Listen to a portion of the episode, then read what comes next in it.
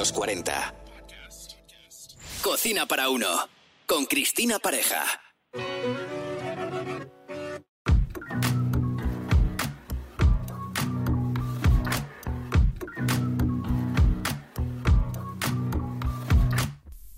Bienvenidos al nuevo podcast de Cocina para Uno. Si estás escuchando estas palabras es porque te gusta la cocina, tienes curiosidad por conocer las opiniones de chefs prestigiosos y porque quieres descubrir respuestas que difícilmente las vas a escuchar en ningún otro podcast es que no hay nada mejor que conocer las opiniones de profesionales de la cocina para llegar a conclusiones o por lo menos que ayuden a despejar dudas y que surgen más a menudo de lo que creemos. Preguntas como ¿qué añades antes a un sofrito, si la cebolla o el ajo? ¿Cuál es el momento idóneo de añadir la sal a la carne en crudo? si es recomendable mantener en remojo las lentejas antes de cocinarlas o si se aconseja o no lavar los champiñones. También hay dudas sobre si es adecuado decir la temperatura exacta en una receta, además de escuchar a los chefs contarnos cuáles son sus especias favoritas y que no pueden faltar en sus cocinas. Respondieron a varias preguntas durante las dos ediciones últimas de Madrid Fusión y seguro que después de escucharles sacas tus propias conclusiones. Y si te pregunto qué añades primero al arrancar un sofrito, si la cebolla o el ajo, o todo junto, o de otra manera, lo piensas, ¿verdad? Las respuestas han sido bien dispares, porque así es la cocina. El carismático chef y profesor de cocina Sergio Fernández y el prestigioso chef Oscar Velasco están de acuerdo y lo cocinan prácticamente de la misma manera. Y nos cuentan por qué indudablemente primero el ajo y luego pongo la cebolla, porque si no da el toque de ajo crudo, ajo cocido. Y eso no me gusta porque cuando repite no me gusta nada. Y la cebolla para la cocción del ajo y así no se me quema. Yo en el sofrito empiezo primero con el ajo. Siempre, siempre, siempre, siempre. Le doy ese tono antes de que llegue el coger el tono dorado y de alguna manera lo que hago es, esa es mi, visión, ¿eh? por eso. Y cuando incorporo la cebolla lo que hago es parar ese punto de fritura, de ese punto de que no quiere se me pase de color y empezamos un poco lo que es el rehogado. Ese es mi punto de vista. La chef Clara Villalón nos cuenta cómo cocina siempre el sofrito, con una ligera variación. Yo generalmente hago un sofrito de ajo y jengibre, lo dejo dorar muy ligeramente y luego añado la cebolla. Sí, siempre añado jengibre generalmente. Le da un puntazo alucinante. Por el contrario, el reconocido y divulgador gastronómico chef Rafa Prades lo cocina al revés y lo cuenta. En un sofrito pongo primero la cebolla y cuando ya está hecha añado el ajo, ya que la cebolla tarda más en hacerse al tener más cantidad de agua. Hay recetas en las que sí pongo primero el ajo, le pongo en camisa y machado y cuando ya está doradito lo retiro y ha dado un gusto a ese aceite. Luego ya he hecho las, verduras que sean para hacer el, sofrito. La siguiente pregunta da para reflexionar y bastante, porque ¿cuándo echas la sal a la carne al cocinarla? ¿En crudo? ¿Una vez cocinada? ¿Durante el cocinado? Los chefs responden. Muy amablemente, el impecable chef Quique da Costa nos regala una explicación impagable. No, claro, es que dependiendo del momento. Mira, por ejemplo, la, sal tiene una misión en la, en la carne.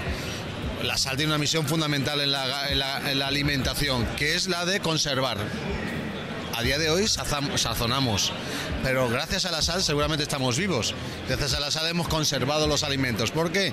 Porque provocaba la osmosis del producto esta reflexión que te hago viene precedida de qué voy a hacer con la carne. Por ejemplo, si te comes un chuletón en el País Vasco, muchas veces la sal la pone cuando ya está la carne asada otros lo ponen directamente en la parrilla. Lo que nunca haría sería ponerla mucho tiempo antes de consumirla. ¿Por qué? Porque la sal provoca la osmosis del producto, que para que me, entiendas, es que sale el jugo de la carne, eh, sale la sangre. Si alguna vez le ponemos a un solo mío, un trozo de carne, un poquito de sal encima y tardamos 10 minutos en cocinarla, veremos que sale sangre arriba. Y es que está haciendo el principio activo de provocar la osmosis del producto. También el chef Oscar Velasco da unas pinceladas de sentido común a este tema, dejando claro que cada cual debe probar y tener un criterio propio porque es cierto, hay mucho de corazón en la cocina. Mira, ahí me siento menos, o sea, me, cuesta un poco más responder, no por nada, ¿no? Yo sí que la he hecho normalmente. en mi formato de cocina sí. Lo único que luego es verdad que vea a los parrilleros en ese formato que hacen de las chuletas y yo creo que lo importante de todo esto es que cada uno pruebe y haga, tenga sus tenga su criterio. Es como lo, del, lo hablamos del sofrito, del yo creo que cada uno al final tiene que ser eh, fiel a lo que él cree y lo que y lo que siente. ¿eh? Yo creo que en la, cocina hay un punto de, de, sentimiento y lo que estás en ese momento haciendo. Y creo que muchas veces te dicen, pero yo sí que pongo sal antes de echar a la chuleta ya no. A la chuleta la hago como los chuletes, como los parrilleros. Pero a lo demás sí que la pongo antes de echar a la, a la sartén o a la parrilla. La brillante chef Lara Rodríguez, referente en la cocina asturiana, también nos da su opinión sobre este tema. Pero bueno, depende un poquito el tipo de carne. A mí me gusta más sobre todo después, hay un poquito de salmaldo por encima de un entrecote cortadito, perfecto. El chef Rafa Prades nos da una explicación muy coherente. En lo de salar la carne antes o después va a depender de su elaboración. Si es un guiso, un asado, a la plancha, a las brasas. La sal ayuda a la pérdida de jugos por osmosis que una pieza fina la plancha puede ser muy importante, ya que nos quedaría seca si la salamos en, crudo. Por norma general, lo que hago es, cuando la pieza la, doy la primera vuelta, echo la, la, sal en esa parte que ya ha quedado sellada. La chef Clara Villalón también responde. No, echo la sal a la carne después de cocinada.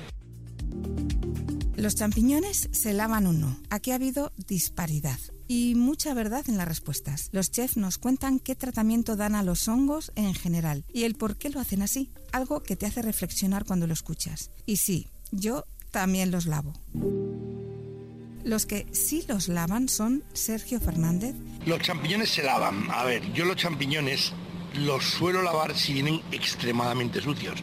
Pero si puedo, simplemente les quito la parte de abajo de la tierra y pelo la parte de arriba, si se pela bien, que yo creo que es la manera más adecuada. Porque si lavas, el salteado o es muy, muy rápido o va a soltar eh, agua y no se van a hacer bien. Por eso, si puedo, no lavo. Quique da Costa. Los, a ver, los champiñones se lavan, claro que se lavan. Hay una manera de pelarlos, que es la manera ideal, porque las setas en general, no solamente el champiñón, son esponjas.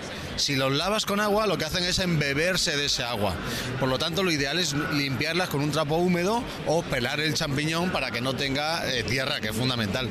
Por eso es que muchas veces dicen que no se lavan se pueden enjuagar rápidamente bajo el grifo, muy, muy rápido, muy rápido, muy rápido, antes de pelarlo, para que no cojan agua. Lo que no es interesante es meterlo dentro de agua mucho tiempo, porque como os digo, es una esponja. Las setas son esponjas. De hecho, os pongo otro ejemplo. Coges la sartén, echas aceite, echas un poco de aceite, echas unos cuantos champiñones troceados y automáticamente lo que han hecho los champiñones que es embeberse todo el aceite. Y dices tú, si puse mucho, tienes que ponerle un poco más. Ahí está la clave. Y Oscar Velasco. Y con el champiñón... Eh, yo lo lavo. O sea, al final tenemos ese punto de no saber, tales como estas verduras que vienen ya lavadas o tal, pero yo prefiero, siempre puede quedar algún resto de algo y prefiero simplemente el hecho de estar en un mercado, estar en, hecho puede tener otras cosas que yo prefiero lavarlo rápido. Y los que no los lavan son Lara Rodríguez. A mí me gusta limpiarlos pero con pincel, no les, no les meto agua. Pincel o un trapito, perfecto. Rafa Prades. Los champiñones yo nunca los lavo. Lo que sí hago es retirar la cutícula con una puntilla y así retiro toda la suciedad que pueda haber en la superficie. O en ocasiones lo que si no están demasiado sucios, lo que sí hago es pasarles un paño ligeramente húmedo, no mojado ni empapado. Clara Villalón. Pero no, no lavo los champiñones nunca jamás de la vida. Otra duda es si es necesario poner las lentejas en remojo antes de cocinarlas. En esto todos los chefs están de acuerdo. No suelen dejarlas en remojo, pero sí las lavan. Sergio Fernández. Mm, no las pongo, pero sí las lavo. Es decir, las lavo, mira a ver qué flota para retirarlo, mira a ver si hay algo extraño y lo quito. Y como curiosidad nos habla el chef Quique da Costa de la excepción que hace con las lentejas caviar. Pues no necesariamente, a ver, dependiendo del tiempo, la, prisa que tengas. Pero, a ver, es que no hay una lenteja, hay muchas lentejas. Yo es como cuando hablo del arroz. No hay un dogma para el arroz, no hay un dogma para las lentejas. Por ejemplo, variedades de arroz, hay 150.000 variedades de arroz. La gente podría decir, bueno, arroz, pues lo hidrato, lo cuezo, lo hago al horno, lo cuezo al vapor. Es que dependiendo qué variedad. Por ejemplo, hay una lenteja que me encanta, que es la lenteja caviar, que sí que conviene hidratarla un poquito antes. Pero, por ejemplo, las lentejas normales yo no las hidrato con 35 o 40 minutos de de cocción directo es suficiente. Rafa Prades también da una explicación al sentido de las lentejas en remojo. La lenteja es una legumbre que en principio no requiere el proceso de remojo para su elaboración. Sin embargo, si hacemos el proceso de remojo, lo que vamos a hacer es ganar en textura, ya que la piel no se agrietará tan fácilmente. Otro mito es decir la temperatura al contar una receta. ¿Es conveniente decir la temperatura exacta? Sergio Fernández es muy claro y lo explica de maravilla. Sí, la temperatura es muy importante, sobre todo en pescados y en algunas otras cosas. Por eso sí. Y Rafa Prades. La temperatura en una receta es simplemente una aproximación y siempre debe ir acompañada del tiempo. Por otro lado, hay que tener en cuenta que los 180 grados, por ejemplo, en mi horno no van a ser los 180 grados de tu horno. El tamaño de la pieza que vas a asar, sea sea carne o pescado, va a ser diferente. Entonces simplemente es una aproximación y tiene que primar siempre el ojo, que tú veas y, y pruebes a ver cómo están las cosas. Lara Rodríguez opina sobre este tema. Yo creo que sí, que hay que darla. Al dar la receta necesitas... Sí, yo creo que sí. Yo creo que sí. Clara Villalón también. El problema es que los hornos son muy mentirosos. Si estoy haciendo una receta para horno, yo puedo dar los tiempos y temperaturas de mi horno, pero cada uno tiene que conocer el suyo. Unas respuestas que bien valen replantearse si estamos haciendo bien las cosas, porque este mundo de la cocina no puede ser más interesante. ¿Y qué especias son las favoritas de los grandes chefs? Y no pueden faltar en sus cocinas. Sinceramente estoy muy sorprendida con sus respuestas tan dispares, porque fue como abrir la caja de Pandora. Pepa Muñoz nos cuenta cuál es su favorita y en qué recetas sorprendentes lo incorpora. El comino, sin duda. Para todos, sí, sí, comino me parece una pasada. Hasta, hasta bizcochos con comino hecho, hasta postres con comino.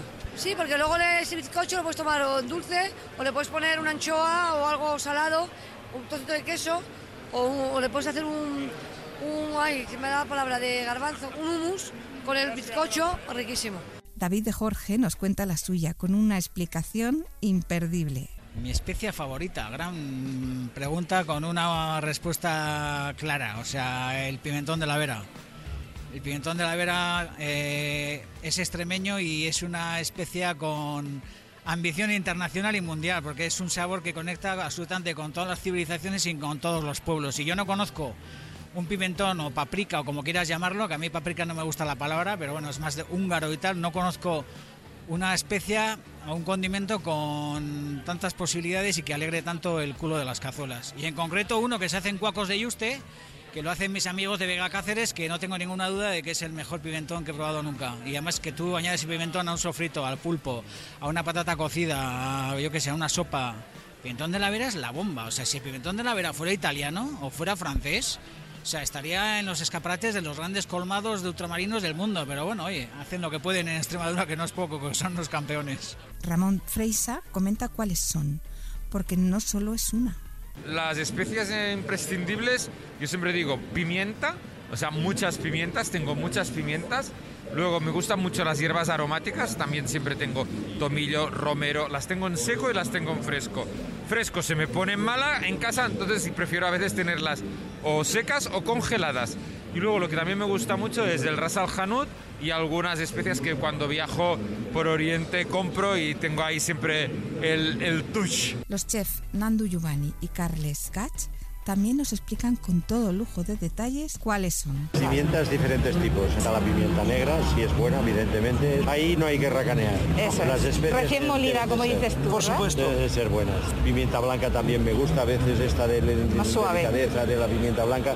El cardamomo, el Sichuan, el espelete, las pimientas, porque todas las pimientas tienen algo en diferencia. Entonces, depende de la expresión que quieras dar tú en, el- en la vianda que vas a, a manipular o a cocinar. La pimienta yo pienso que es uno de los puntos importantes. Yo, yo estoy como Carlas, eh, pimienta mi- com- siempre tiene que haber salpimentar, yo siempre molida al momento, pero nosotros yo creo que utilizamos mucho en la cocina catalana siempre el laurel, el tomillo, la jedea, Y yo creo que esto es lo que predomina más. A- Azafrán, las picadas sí. aromáticas. Y no, no soy de curries, hacemos cosas también, pero no somos de, de- no soy de muchas especies en la comida, no soy de muchas especies. Soy más de buscar el amargo o, o- o el, o el mallar o buscar otras cosas en la comida que no ponerle más cosas. Supongo que es cultura, ¿no? Además tuve la suerte de preguntar al chef Pedro Subijana, que muy amablemente respondió, como todos, qué especia no puede faltar en su cocina. que bueno, yo soy muy reconocido porque soy un absoluto obsesivo con la pimienta negra en el molinillo. Nunca jamás molida con antelación en polvo, sino con el molinillo. Yo hasta el huevo frito le doy un toque de, de molinillo de pimienta.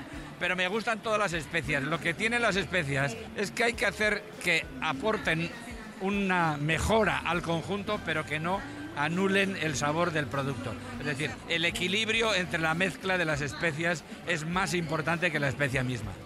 Empatizo completamente con la respuesta del chef Enecoacha al preguntarle sobre su especia favorita. No tengo, no tengo ninguna favorita. Yo creo que habría que pensar en. Esto es como hablar de cine o, o de música. Hay un momento para, para cada canción, para cada peli, para cada obra, para cada comida y para cada ingrediente también. Así que hay que amarlos a todos por igual, disfrutar de ellos pues eh, siempre en su contexto y en, el momento que, que nos más nos apetezca. Y hasta aquí el episodio de hoy, un podcast con el que espero hayas disfrutado tanto como yo, porque la cocina es pura magia. Me puedes encontrar en Instagram como comemos a las 3. Hasta la próxima.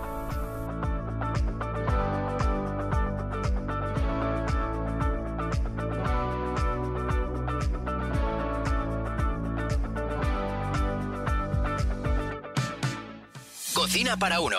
Con Cristina Pareja. Suscríbete a nuestro podcast y descubre más programas y contenido exclusivo accediendo a los 40 podcast en los40.com y la app de los 40. Los 40.